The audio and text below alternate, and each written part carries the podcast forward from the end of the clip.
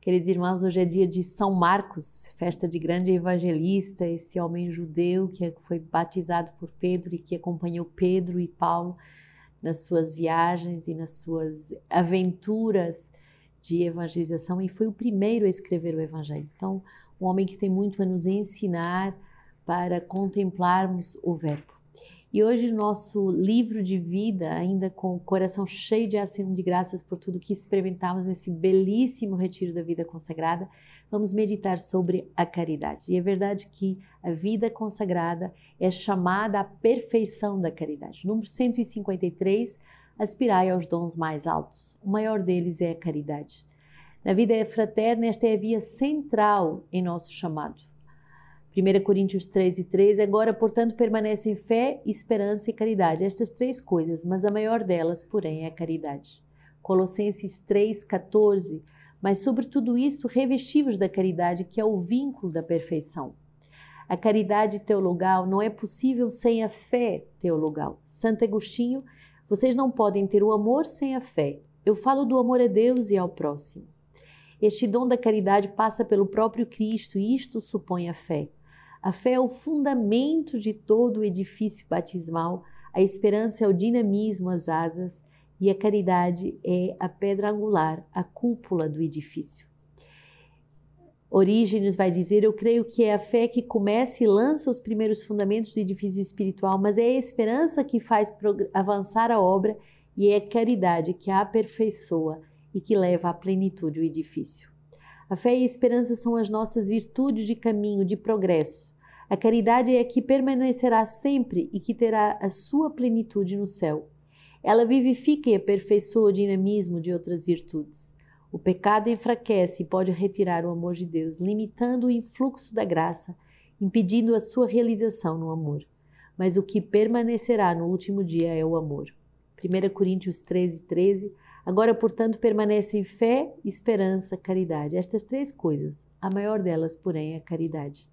1 Tessalonicenses 1,3 Recordamos sem cessar aos olhos de Deus, nosso Pai, a atividade da vossa fé, o esforço da vossa caridade e a perseverança da vossa esperança.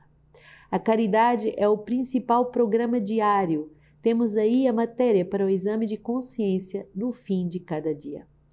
1 Coríntios 13, 8 A caridade jamais passará.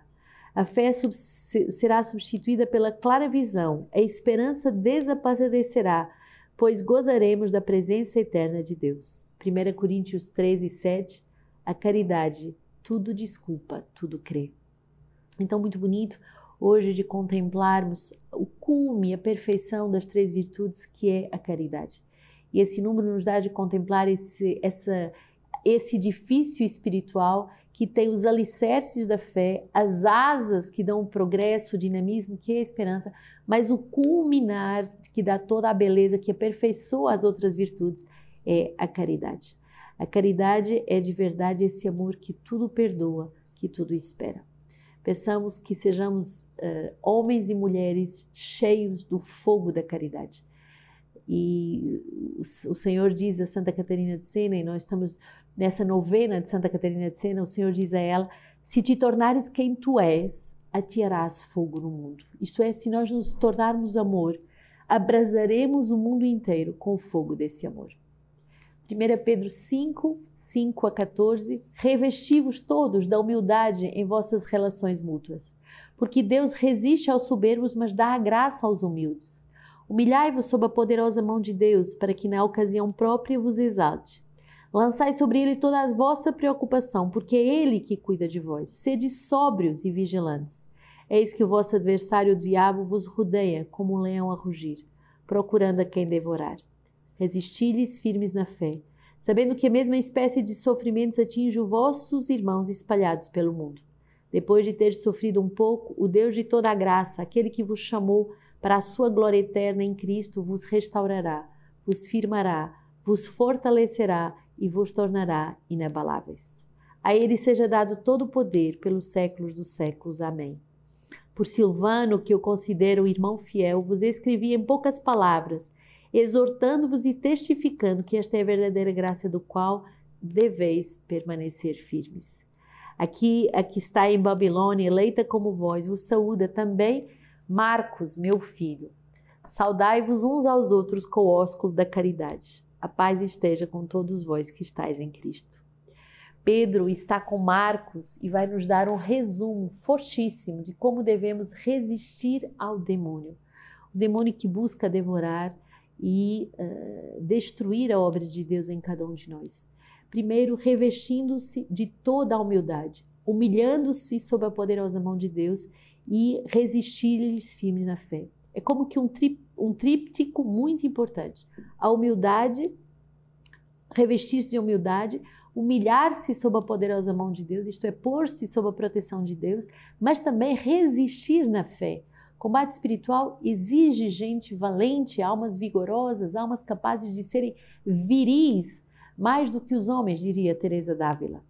E depois, São Pedro vai nos dar sete degraus para essa fidelidade.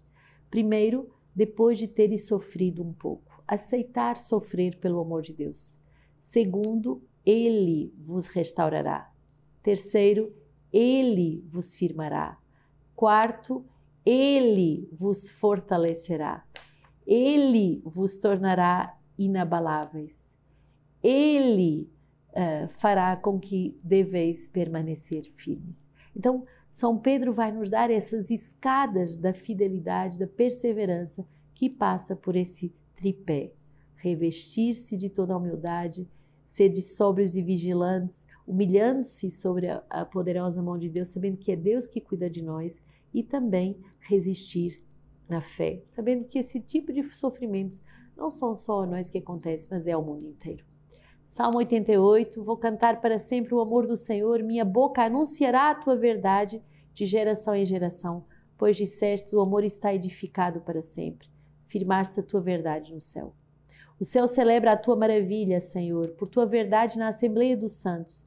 E quem sobre as nuvens é como o Senhor, dentre os filhos dos deuses como o Senhor.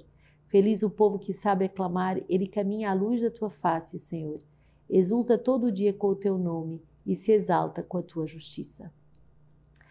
O seu amor está edificado para sempre. E isso é aquilo que deve ser uh, a herança dos consagrados. Poder dizer o seu amor está edificado para sempre em cada um de nós. O seu amor está edificado em cada um de nós para sempre. Marcos 16, 15 a 20. Jesus lhe disse: Ide por todo o mundo e proclamai o evangelho a toda a criatura. Aquele que crer e for batizado será salvo, o que não crer será condenado. Estes são os sinais que acompanharão os que tiverem crido. Em meu nome expulsarão demônios, falarão em novas línguas, pegarão serpentes e se beberem algum veneno mortífero, nada sofrerão. Imporão as mãos aos enfermos e estes ficarão curados. Ora, o Senhor Jesus, depois de lhes ter falado, foi arrebatado ao céu e sentou-se à direita de Deus. E eles saíram a pregar por toda a parte, agindo com eles o Senhor e confirmando a palavra por meio dos sinais que a acompanhavam. O Senhor verdadeiramente nos dá a, alegria de experimentar o poder da Sua palavra. Marcos vai, de uma forma muito, muito forte, muito sucinta, dizer quais são os traços distintivos do poder dessa palavra. Poder de expulsar os demônios. Uma pessoa que, que vive, que proclama a palavra de Deus, vai gerar uma cultura de exorcismo do mal. Segundo, falar novas línguas. E não é só o falar em línguas, mas é também a capacidade de falar novas línguas para evangelizar. Quantas pessoas que dizem, mas eu sou tão, tão incompetente, estou incapaz de, de, aprender uma nova língua, mas por causa da evangelização eu aprendi uma, duas, três, quatro, cinco línguas para levar o evangelho. Pegar serpentes e se beber algum veneno mortífero, não lhe acontecer nada. Em Masbat, na ilha onde nós estamos, tantas serpentes que nos rodeiam. Quanto a gente precisa desse, desse poder de cura uh, muito forte. Também uh, a cura dos enfermos pela imposição das mãos. Acreditar que o poder da palavra de Deus cura, que nos liberta e que a palavra de Deus é proclamada em, nos quatro cantos e que é acompanhada destes sinais.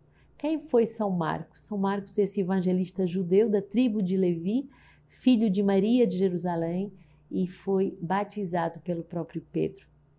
Ainda menino, a sua casa era ponto de, de reunião dos apóstolos e cristãos primitivos, e segundo a tradição, foi na sua casa que a primeira celebração eucarística aconteceu. Também na sua casa foi a visita do Espírito Santo, Pentecostes, após a ressurreição de Jesus. Então, a casa de Marcos, uma casa muito importante da primeira Eucaristia e do primeiro Pentecostes.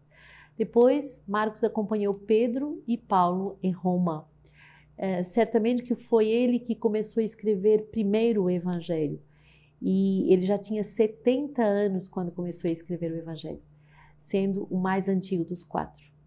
Depois da morte de Pedro e Paulo, Marcos vai pregar em Chipre, na Ásia Menor e no Egito, e especialmente na Alexandria, por onde as igrejas vão florescer.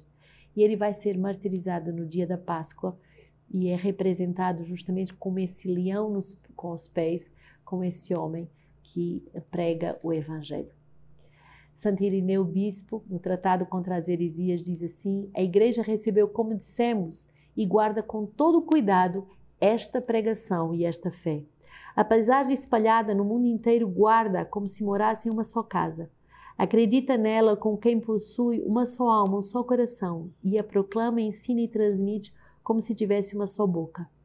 Porque, embora através do mundo haja línguas muito diferentes, a força da tradição é uma só e a mesma para todos.